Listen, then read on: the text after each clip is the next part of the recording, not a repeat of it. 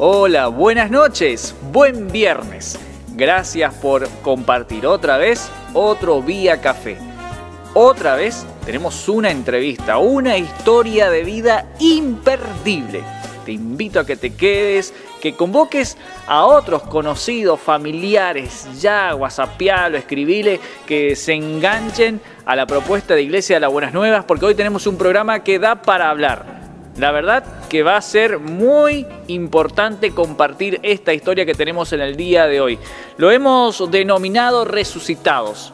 La verdad que no tiene que ver exclusivamente, literalmente con la muerte, pero sí cuando se está bordeando en ella, cuando ocurren cosas a la vuelta que parece que se olfatea la muerte, cuando la situación no da para más, bueno, esta gente lo, lo ha vivido así. Hoy vamos a tener un invitado que nos va a contar cómo vivió su familia, cómo lo vivió él mismo a esta situación. Por eso lo de resucitado, porque ahora tienen algo especial para comentarnos. Hay una frase de Steve Jobs que dice, cada día me miro en el espejo y me pregunto, si hoy fuese el último día de mi vida, ¿querría hacer lo que voy a hacer hoy? Si la respuesta es no, durante demasiados días seguidos, sé que necesito cambiar algo. Es interesante mirarnos en el espejo todos los días y preguntarnos si lo que vamos a hacer realmente nos da cierta satisfacción o nos da vergüenza. Que nos sirva para reflexionar también, como para tener en cuenta que a lo mejor hay cosas que necesitamos cambiar. Te invito ya a compartir vía café una charla, así que te presento sin más preámbulos al invitado de hoy.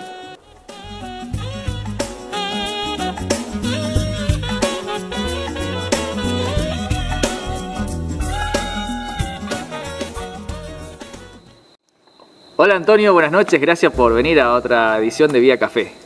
Hola Darío, muchas gracias, la verdad me sorprendiste con la invitación y me alegra por venir a compartir algo con vos o experiencia que viví de cómo me acerqué al camino de Dios. La verdad que eh, vamos a tener un montón para hablar hoy. Eh, yo creo que tu historia es muy jugosa, muy suntuosa, así que me gustaría que comiences a, comentarnos, a contarnos cómo, cómo fue tu vida, cómo fue tu, niñez, eh, tu adolescencia, cómo era tu familia, de cómo, cómo es la, la raíz de tu familia, de dónde provenís.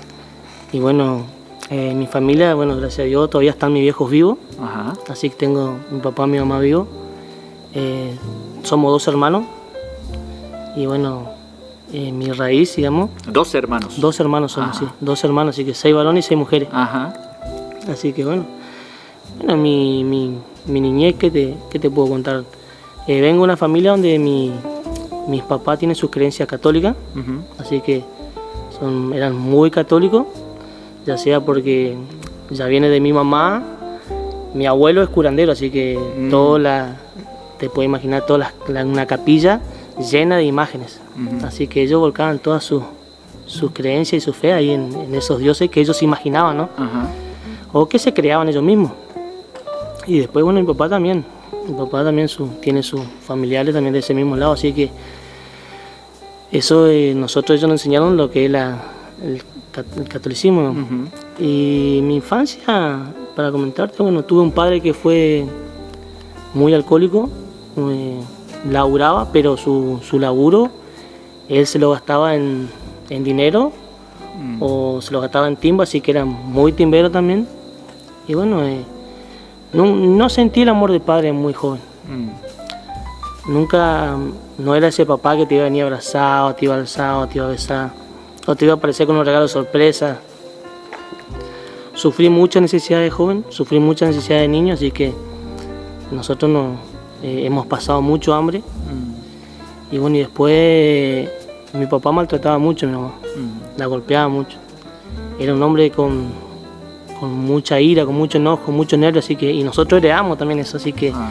yo también fui creciendo y no lo juzgo porque yo en un tiempo sí lo jugaba, pero después cuando yo fui creciendo me convertí en el mismo hombre. Mismo hombre alcohólico, mismo hombre golpeador, maltrataba a la mujer, así que...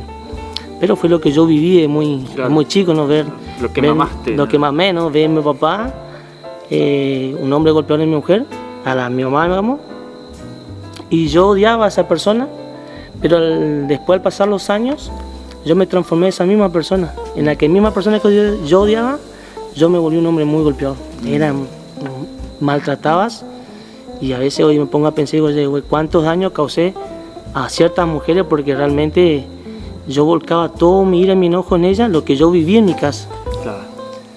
Eh, saber que era niño, no me podía defender, no podía defender a mi mamá, eh, veía a mis hermanos que eran maltratados, golpeados. Mi papá era esa persona bueno, que andaba a ponerte de rodillas, a veces había castigo que uno decía que no lo, no lo merecía, pero él te lo, te lo daba y te dañaba el corazón. Entonces fue muy triste mi infancia, fue muy, muy doloroso, de necesidades, hambre y ver golpes. Ajá. Em, me, me, habías contado que fuera de cámara, que tu mamá eh, tuvo un acto, eh, digamos, de, arrojarse desde, desde, arriba de la casa, ¿no? Sí, no, sí, la verdad ese, esa mañana fue muy, muy horrible porque llega mi papá, no sé si fue el baile o la timba, la cosa es que él salía, él no tenía noche, él se ah. perdía unas noches, dos noches, se perdía y volvía y bueno, era un hombre trabajador, pero él salía de su trabajo y se iba... Y malgastaba todo. Malgastaba su dinero, así que llega una mañana muy alcoholizado, mi mamá no le quería abrir la puerta, así que él rompe la puerta y entra. Y lo primero que hace va a buscar el revólver y la quería matar a mi mamá. Mm. Entonces mi mamá empieza a huir por la escalera porque nosotros tenemos una planta baja y planta arriba, así que mi mamá empieza a huir la y todos mis hermanos iban a prenderse a mi papá y tratar de frenarlo. Tratar de frenarlo y no, y no había casa. Entonces mis otras hermanas más grandes fueron, abrieron la ventana y mi mamá se arroja para salvar su vida porque mi papá estaba muy enfurecido ese día. Era un hombre que siempre llegaba enfurecido y lo primero que él, él era eh, matar. Mm. Venía y contaba sus anécdotas de la timba, son que peleó con fulano y con cada uno, así que era todo lo que nosotros mamábamos él, era él venir la madrugada alcohólico, alcoholizado y despertarnos y contarnos su experiencia de que él discutió con alguien, le puso el revólver a alguien, le disparó a alguien y entonces mamé decía, y, finalmente, ¿qué, termina haciendo tu mamá? Y mi mamá se, se, quiebra el brazo, se golpea. se, lanza. Se lanza, sí, se lanza, se quiebra el brazo, se golpea y huye a la casa de mi vecino. Ah. Y ahí, bueno, llamamos a la policía, todo eso, y así que después de eso, bueno. Así que nosotros cuando nos fuimos criando con mis hermanos, nos fuimos criando con ese enojo, ira. Yo principalmente ya me crié con el pensamiento de matar a mi viejo. Ajá. Por la ¿Por, esa situación en particular o por todo lo que viví? Por todo lo que viví, digamos, por todas sus reacciones. Primeramente por eso, porque como lo golpeaba a él, a mi mamá, o como también nos, golpeaba a nosotros, así que mm. eh, yo era muy niño, así que él, yo cuando mi pensamiento fue, yo sea grande, a este lo mato. ¿Cuántos años tenías, te acordás? Y yo tenía seis años. Ah, muy chico. Muy joven, sí, seis. Así que, no, fue muy feo, eh, fue muy triste también vivir esa época. Así que yo no creía en nada, no, no creían realmente en, no creía en Dios. Mm, eh, pero eh, mis hermanos también, así que cuando nosotros nos fuimos criando, como que fuimos buscando nuestro propio odio entre nosotros mismos, así que ya peleábamos nosotros mismos, nosotros mismos nos, nos maltratamos, nos golpeamos, mi mamá, por ejemplo, hoy me pongo a reír, yo, güey, qué locura, ¿no? Porque mi mamá escondía los cuchillos, los tenedores, porque ah. pareciera que... Tenía que entre hermanos se Entre hermanos, no, tener, tener ese temor de que nos matemos entre nosotros mismos, o, o arrojarnos ladrillos, ya nos agarrábamos con palo, parecíamos desconocidos ahí adentro, en una misma casa, parecíamos tan enemigos. Claro. Entonces, fue muy feo. Y me imagino después también eh, la imagen que tenían en el barrio ustedes. Uh, sí, la gente no lo quería nosotros, lamentablemente.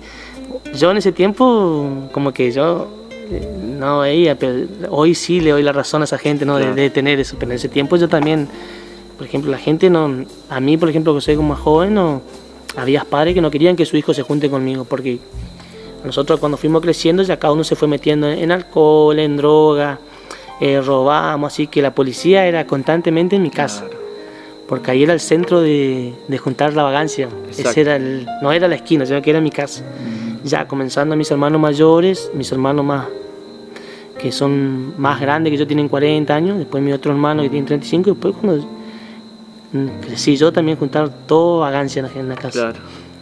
Y contame, eh, ¿cómo fue tu, tu, niñez? ¿Cómo fue la, la relación que, que tuviste con, con, el resto de tu familia? ¿Qué es lo que consumías? ¿Qué, qué hacías? Mi niñez fue muy, eh, muy triste porque yo me empecé a juntar con, con, mis primas y con unos primos y, y como nosotros mirábamos pornografía o mirábamos cosas así eh, en, la, en, la, en, la tele, en video, hace tiempo había videos en la tele, eh, nosotros fuimos a, haciendo esas cosas, esos actos que hacían la gente. De muy chico nosotros no entendíamos nada, pero sí teníamos esas relaciones eh, de, de, toquetearnos y éramos re jóvenes, teníamos 6 años, 7 años. Hoy yo nunca le conté a mi mamá eso, porque eso siempre fui creciendo y nunca le conté a mi papá o a mis hermanos, pero sí lo viví esa, esa experiencia con los primos más grandes. Digamos. Y obviamente la pornografía fue afectando también tu vida. Sí, fue afectando mucho porque yo empecé a abrir, abrir empecé a abrir ciertas puertas, ¿no? Empecé a abrir eh, puertas de pornografía, empecé a abrir puertas de las masturbaciones. Uh -huh. Entonces uno va implementando y empieza masturbándose una vez y cuando te das cuenta, después más adelante lo hace dos veces, claro. y entonces lo hacía cada una vez por semana, después ya lo... Claro, y te, te va consumiendo te va cada vez más, es como, pareciera como un vicio, es como una adicción del cigarrillo, vos lo comenzás cada tanto y después lo querés hacer constantemente. Lo haces constantemente y cuando vos sos grande, tu mismo cuerpo te va te va pasando, digamos, como factura eso y te va pidiendo cada vez más. Entonces vos te vas metiendo en otras áreas ya, siendo más grande, te querés enredar en otras áreas. O sea que entonces tenemos una, una familia violenta, en tu contexto, ¿no? Una familia violenta, sí. eh, también eh, rodeada por pornografía, en el caso de, eh, tuyo, de, tu, de, de, tus hermanos, más, más, chicos a lo mejor, pero también afectándote tu, tu vida. Claro, sí, sí, digamos eh, sí, eh, digamos, consumía eso, ¿no? Consumía pornografía, consumía con, con mis amigos que empecé a, a, conocer en la calle, con mi primo, así que... Entonces yo empecé a consumir mucho eso. Y, y, yo fui libre de eso recién a los 27 años cuando conocí a Cristo. Ah. O sea que yo toda esa experiencia de vida la viví de chico hasta los 27 años. Claro. Y fue algo que mató mucho porque eh, cuando yo ya era más grande, eso traía mucho olor a tristeza mía, pues yo decía, era algo que yo no lo quería hacer. Ajá. Pero me impulsaba así a hacerlo, no, no tenía un dominio. Y después, en tu adolescencia, ¿cómo, eh, cómo, cómo era tu adolescencia? ¿Qué, qué hacías? Y yo empecé a, a, tomar de muy joven, me junté con compañeros del barrio. ¿A qué edad comenzaste a beber? A los 12 años. 12 años. 12 años comencé a beber, así que de muy, joven, eh, de, que... de, muy joven empecé a salir, de muy joven empecé a la calle. ¿Tomabas eh, tomaba eh, cerveza, vino, lo que, lo que había. Entonces, con, de muy joven, 12 años, empecé a tomar y a salir en las calles, así que ya no tenía noche, yo llegaba a mi casa a las 3 de la mañana, 2 de la mañana y ya mi, mi padre no me decía nada, mi mamá no me decía nada, así que yo llegaba y entraba como, en mi casa como si nada, no era un padre que me decía, bueno, tal hora vení. Ya no te ponían límite. No, no me ponían límite. No, no, había límite no para había, ponerlo porque límite. él tampoco lo tenía.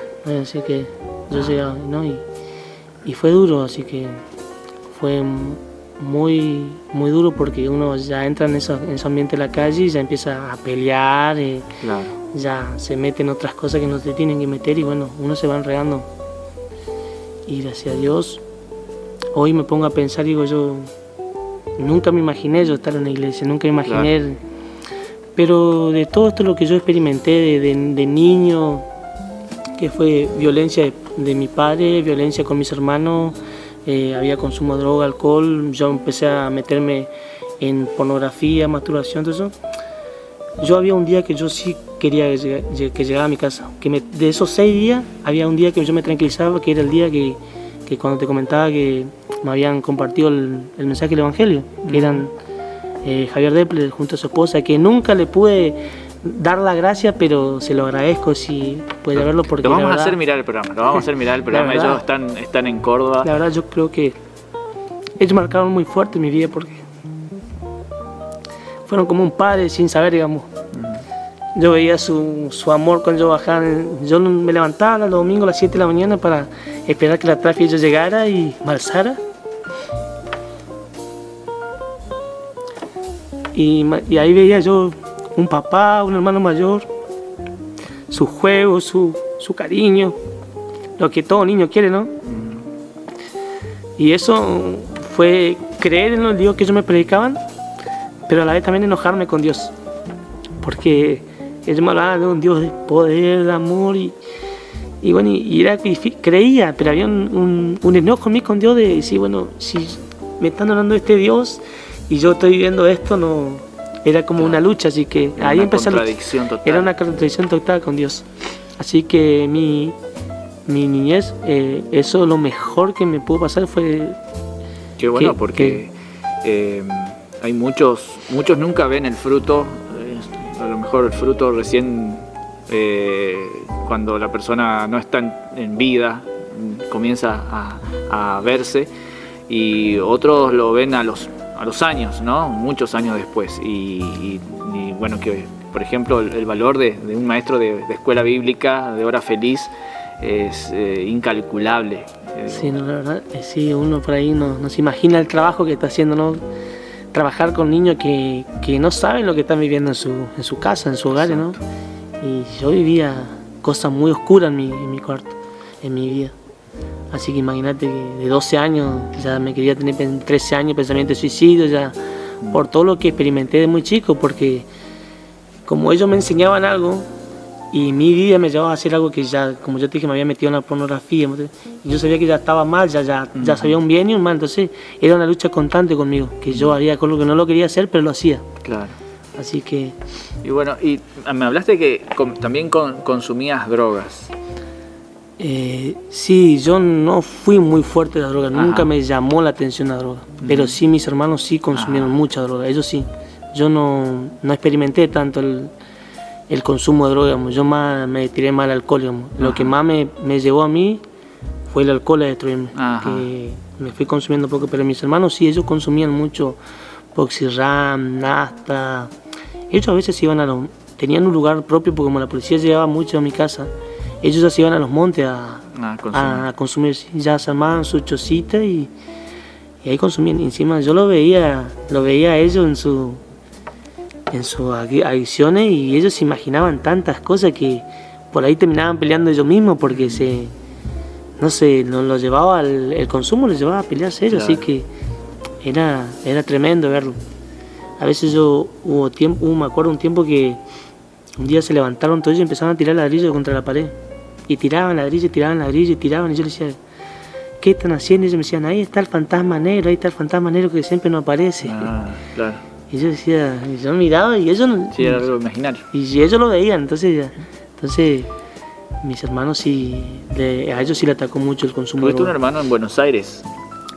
Tengo, en Buenos Aires? Sí, tengo, allá tengo cuatro hermanos en Buenos Aires, pero eh, tengo, sí, tengo... Javi, tu hermano que está, que actualmente viene a la congregación, eh, también estuvo involucrado en esto. Contame eh, esa situación, el hecho de, verlo a él, de ir a buscarlo, de, encontrarte con él. Y Javi, bueno, Javi cuando a Javi sí le trató muy, muy mal el consumo. A él realmente les consumió la neurona el, el Él jalaba porcirrán, merca, crap, paco, nasta, así que la cabeza él quedó y él se fue a Buenos Aires y cuando él vuelve a Buenos Aires vuelve desnudo. Él vuelve sin nada y vuelve, la, eh, vuelve totalmente cautivo. Su mm. mente totalmente bloqueada, su boca no hablaba nada. Así que él hacía todo lo contrario. Si hacía frío, él andaba de, verano. Si hacía verano, él andaba como que era invierno, abrigado. Mm. Su mente estaba dada vuelta y andaba en la calle desnudo. Eh, él fumaba cigarrillos, se, se fumaba tanto cigarrillo que se los quemaban los pies, se lastimaba solo, se, tenía un pie que se le iban carnando tanto porque de pagarse tantos cigarrillos se... Así que Javi sí, él, él, le, trató, él le trató muy mal el consumo de droga, mm. la verdad. Y, y, yo tenía mucho odio hacia él. Hacia Javi. Hacia Javi, sí, tenía mucho odio. Porque a pesar que, que yo lo veía él así en, en ese estado, yo decía entre mí, güey, no podía haber una persona, yo decía, uno en mi familia que esté en esas condiciones, no podía verlo. Yo veía en la calle, pero no tendría que haber en mi familia una, una persona así. Así que también fue algo que también volqué hacia Javi mucho odio. Mucho odio porque él llegaba a mi casa y rompía todo, eh, se ponía a gritar a la madrugada, se encerraba en el, en el cuarto de él en la oscuridad y empezaba a gritar. Entonces yo me levantaba y, lo, y le empezaba a golpear. Le golpeaba, le golpeaba, le golpeaba y él no reaccionaba. Mm. Eh, él no reaccionaba, así que yo lo único que hacía era golpeaba. Wow. Y bueno, así que cuando empecé con Javi también fue muy, muy triste porque eh, yo lo veía a él y decía, perdí un hermano. Ya no, él no iba a volver atrás. Yo ya dije, bueno, este ya, ya está, ya él ya, sus fines que hace en la calle tirado. Y le echaba culpa a mi mamá y mi papá por la situación de él. Y bueno, así que era una discusión de familia, así que nos discutíamos y entonces yo empecé, como yo quería, ya mi odio, si mi viejo tenía odio, pero ya mi bronca con mi papá no, no lo quería matar más, pero sí tenía mi bronca. Cuando él me decía algo, yo me defendía. Empecé a, querer matarlo a Javi. Ah, porque... Tu propio hermano. Mi propio hermano, sí. Empecé a decir yo, güey, no le daba importancia a nadie en mi familia. Javi no tenía amigos porque ya en, esa condición de vida que él andaba, sus amigos se alejaron. Porque no eran sus, amigos, ya sí estaban bien, digamos fumaban, se drogaban todo, pero estaban bien, psicológicamente estaban bien, digamos. Claro. Y Javi no. Javi empezó a perder sus amigos, así que era un, uno más en la calle. Entonces yo me daba triste, me daba tristeza. Yo me iba al baile, me decían, ya está tu hermano. O me iba y yo iba al baile y lo corría. O me iba a la mesa, me iba al pool y me decían, ya está tu hermano. Y yo me iba y lo corría porque en las condiciones de vida que él estaba, eh, todos se burlaban. Claro. Todos se reían, todos lo agarraban para chiste, digamos, porque cuando uno anda en la calle hace eso y yo lo, lo hice con otras personas, ¿no? Entonces yo lo hacía con otras personas y cuando veo a mi, vi a mi hermano así, yo, güey, no, eh, me, entraba eso. no me entraba eso, porque uno cuando anda en la calle se cree se cree que es el dueño de la calle, entonces entonces cuando empieza a encontrar una persona en cual se puede burlar, lo hace. O se puede reír, enseguida se ríe. Entonces, ver a mi hermano en esa condición no... Entonces me quedó matarlo a mi hermano. Y yo decía, no, no voy a hacer. Entonces empecé a luchar constantemente con mí mismo. Y planeé una muerte para mi hermano. Planeé una muerte para mi hermano eh, en cual yo, cuando yo llegaba a mi casa, yo no quería vivir porque llegaba y seguro mi mamá, Javi hizo esto, aquello, me contaba seguro una cosa. Entonces me estaba, me estaba enloqueciendo mi mamá. Con todos los problemas que vivía en mi casa me estaba enloqueciendo. Entonces yo no llegaba a mi casa. Yo empecé a andar en la calle, me iba a casa de un compañero, tomaba en la casa de uno, amanecía en la casa de otro, dormía en la calle borracho, a veces dormía en las plazas. entonces yo me iba a un cierto lugar, cerca de mi casa, ahí por, la colona al fondo, que es todo monte, todo árbol, y yo ahí me sentaba. Me sentaba, digamos, a tomar, llevaba vino, todo, me sentaba a tomar y yo ahí me quería sacar la vida. Y discutía con Dios y decía, Dios, ¿por qué nací esta familia? ¿Por qué, me, ¿Por qué me crié en una familia donde un padre no me brindó amor? ¿Por qué me crié en un padre donde siempre nos maltrató? ¿Por qué me crié en, un, en, hermano que, que, nos maltratábamos nosotros mismos? ¿Por qué, me, ¿Por qué lo veía yo a mi hermano consumirse en la droga, en el alcohol? Lo veía... Entonces empecé a luchar con Dios. Y en ese mismo lugar que yo luchaba con Dios, dije, acá lo voy a llevar a Javi y lo voy a matar, porque era todo oscuro, nadie, nadie me veía, nadie, nadie le daba importancia a Javi, así que yo dije, me trabajaba la mente y decía, matarlo a Javi se solucionan los problemas. Y después me decía, no, no lo mates Javi, matalo a Javi y matate vos también, porque si vos lo matas a Javi vos ahí preso, parecía que la cabeza me trabajaba decía, entonces me luchaba con eso, o lo mato a Javi solo, o lo mato a Jaime y me mato yo para no ir yo preso. Claro. Y, y en la otra parte estaba, no lo hagas, no lo hagas y ya me venía ese recuerdo de la escuelita dominical y, entonces empezaba a llorar. Lloraba, lloraba una hora, dos horas solo y me volví a mi casa. Todo lo que te enseñaban en, la escuela bíblica volvía a tu mente. Volvía a mi mente. Así que yo planeaba una muerte y eso es lo que me trabajaba en la escuelita. Yo me volvía a mi mente y decía, entonces volvía y, siempre iba, iba a mí y yo decía, Javier, gracias Javier. Entonces eh, hoy doy gracias Javier de Pler. La verdad Nunca se lo dije personalmente porque no lo pude ver más, porque comencé la iglesia hace casi cinco años, va a ser el 15 de noviembre. pero siempre digo que donde fueron los primeros que me dieron esa palabra de, del Evangelio. Y en algún momento también eh, tuvieron que ir a, a, la sala 8 en Saspeña. ¿Cómo, ¿Cómo, fue ese momento? ¿Por qué llegaron ahí? ¿Qué ocurrió en ese momento? Y yo estaba en Buenos Aires. Ajá. Eh, yo estaba en Buenos Aires y mi, mi mamá me llama.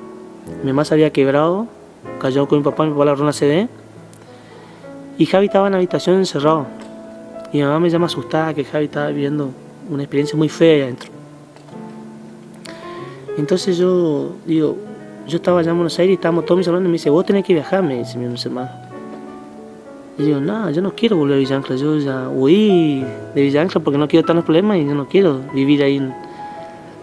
Entonces yo no traje ropa en Buenos Aires. Yo vine a Buenos Aires con los puestos porque yo saqué pasaje para venirme y a los tres días para volver. Pero yo esa noche no dormí y esa noche sí ya estaba decidido ya. Mato a mi hermano. Entonces ya mis padres viven tranquilos. Así que yo vine con los puestos.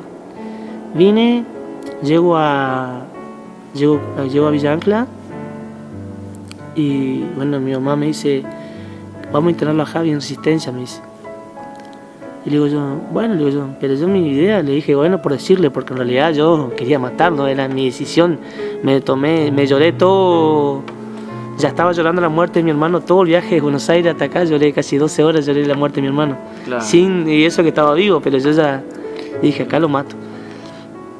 Ya lo venías planeando. Ya lo venía planeando, ya lo venía planeando, ya venía planeando hace varios tiempos y ese fue... Y entonces mi, hay un compañero que me invita a salir ese día y yo salgo con ese compañero. Y en esa noche a mí me roban la moto. Yo esa moto estaba por usarla para llevarlo a mi hermano. Ah, Así que me roban Para llevarlo al, monte donde tenía, Al monte donde yo quería, matarlo. quería matarlo. Porque es, esa moto... Me roban la moto esa noche y dije, bueno, no lo voy a hacer hoy. Voy a buscar la manera de cómo lo puedo hacer para llevar hasta allá. Y llega lunes, así que ese fin de semana yo me encargué no de Javi, ya me encargaba, quería buscar a esa persona que me habían robado la moto. Yo decía, quería, la voy, lo, voy, lo tengo que matar porque yo era de la calle, yo era el malo de la calle, el hombre de la calle, así que no me podría pasar eso a mí. Siempre yo lo hice a lo otro, así que a mí no me podía pasar eso. Era algo Se dio vuelta la torre. Se dio vuelta. Yo decía, uh, yo era el que siempre le hacía al otro, ahora me la hicieron a mí, así que. Y llega el lunes y mi hermano estaba en el, rayo sol parado en la esquina. Yo estaba acostado ese día. Y llega la ambulancia y la. Llega la ambulancia y la policía. Que dicen que querían llevarlo a mi hermano a internarlo en la sala 8. En esas peñas. Entonces yo. Se levanta mi mamá, me dice todo, le digo yo, bueno, vamos, le digo yo. Que se quede ahí toda la vida. Yo dije, en mí se va a toda la vida. Lleva. Se va mi hermano, eh, lo llevan, nos no vamos y cuando llegamos ya a la sala 8, el doctor dice, bueno, eh, se van a tener que quedar a acompañarlo. Y me dice a mí, vos tenés que quedarte a hermano. Y digo, ah, yo no, le digo, ¿qué me voy a quedar yo? Yo no, tengo nada que ver acá, le digo, ¿qué me voy a quedar? Y entonces mi mamá me dice, bueno, me quedo yo, me dice, vos venís mañana. No, yo no quiero saber nada, digo, yo no quiero saber nada de, de quedarme acá, digo. Y mi mamá se, bueno, me dice, bueno, ¿sabes qué? Le digo, yo quédate vos, yo vengo, vengo mañana, le digo, mentira, yo no quería volver. Claro. Yo le dije a mi mamá, pero me subo a la tráfico y me vengo. Y cuando yo venía por la tráfico veo así en la pared un muro así pintado, y dice, cree y lo verá. Yo miro así el muro, cree y lo verá, cree y lo verá. Y entonces como empecé a escuchar la voz de Dios, cree y lo verá. Entonces empecé, empecé a llorar a Dios y le dije a Dios que, que por qué vivía esto. Llego a mi casa, me voy me voy a Llego a mi casa, me quiero buscar una iglesia, quería buscar una iglesia, no. Y había una señora que vivía al frente de mi casa, que ella iba a la iglesia, así que ella me acompañó, me fui a donde iba a la iglesia ella, ellos oraron entonces por mí, y al otro día yo dije, bueno, voy a ir a la, voy a la iglesia, eh, voy a ir a la sala 8.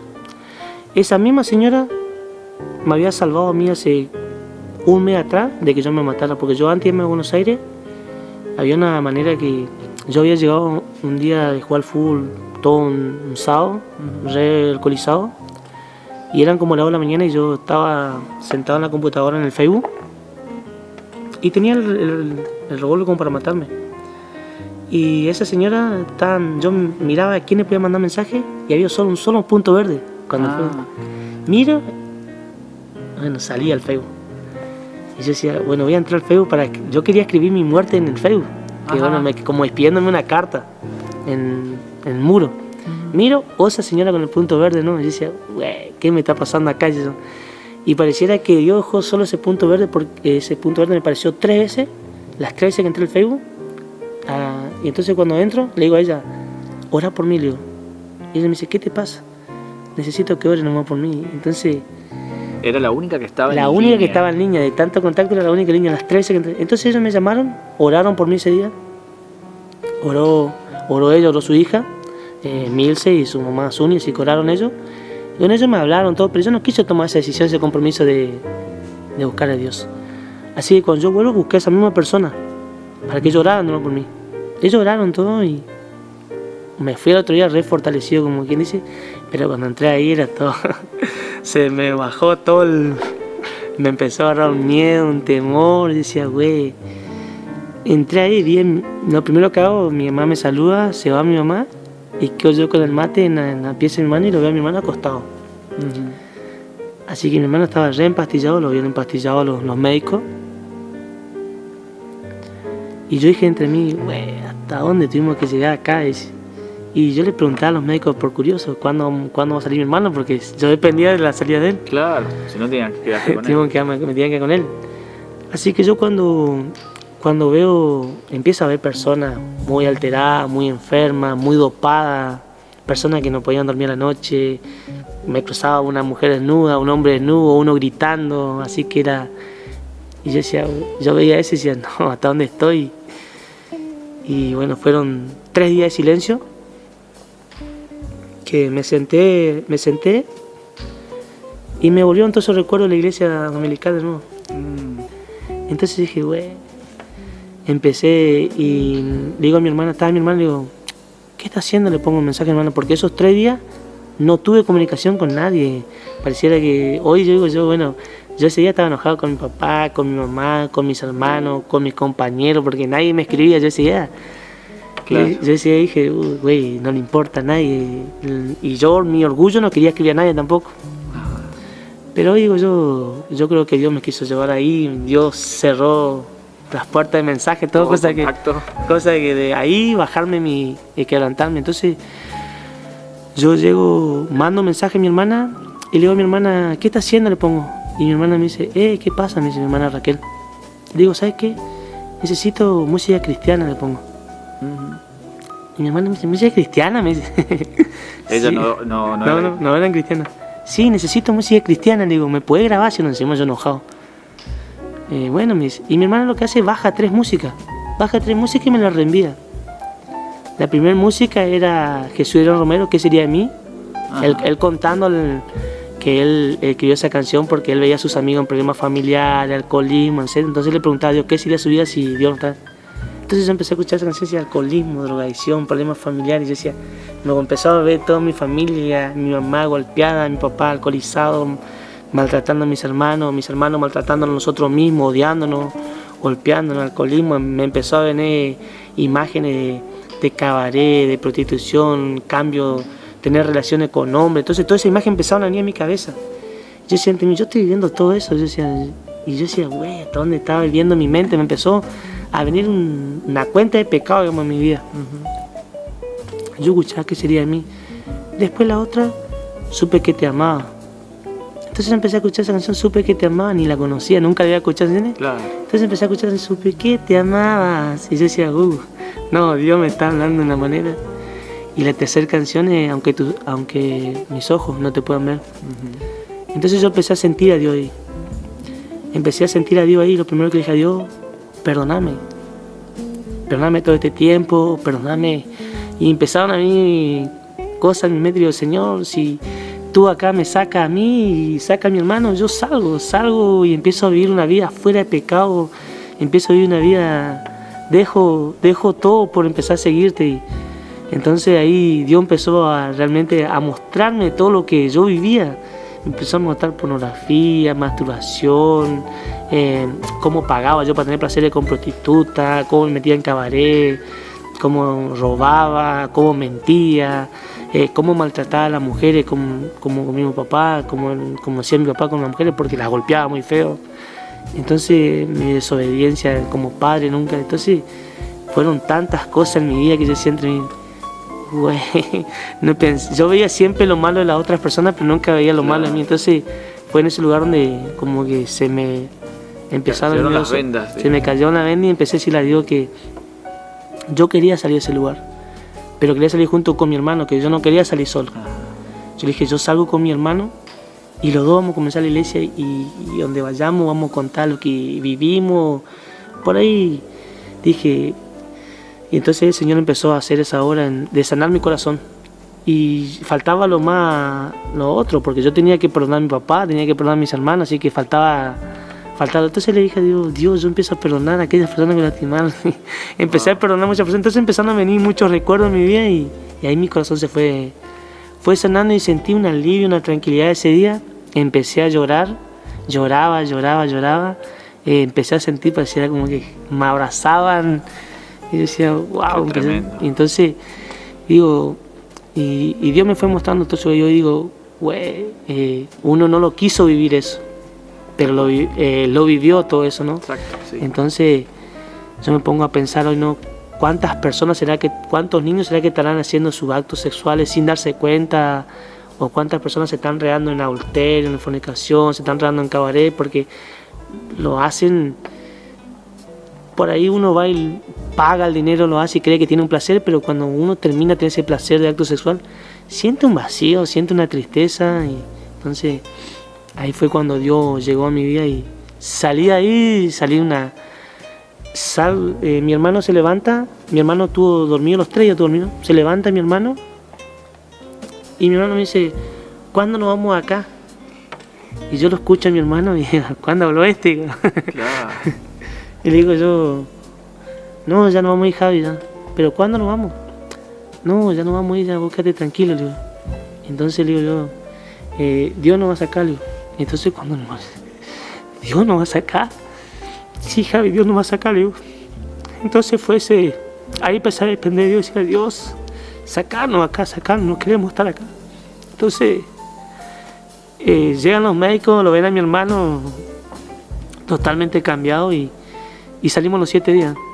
Wow. Siete días, que luego estuvimos cuatro días más y, y salimos y lo primero que tenía que hacer yo buscar una iglesia y que yo, no, yo salgo, no quiero saber nada de gente, no sé nada, busco una iglesia. Así que lo primero que hice fue buscar una iglesia donde estaban las hermanas que me habían orado, mi vecina. Y fue en un momento de el 15 de noviembre de 2015, digamos, que comencé en noviembre, diciembre, enero, febrero, marzo, abril, así que fue todo llorar. Y encima se venían todo, pues se venía Navidad, Año Nuevo, Carnavales.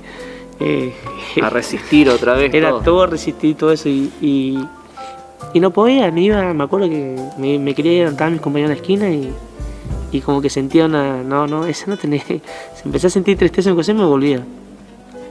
Y vivía así, casi un año vivía así sin tener amistades dentro de la iglesia.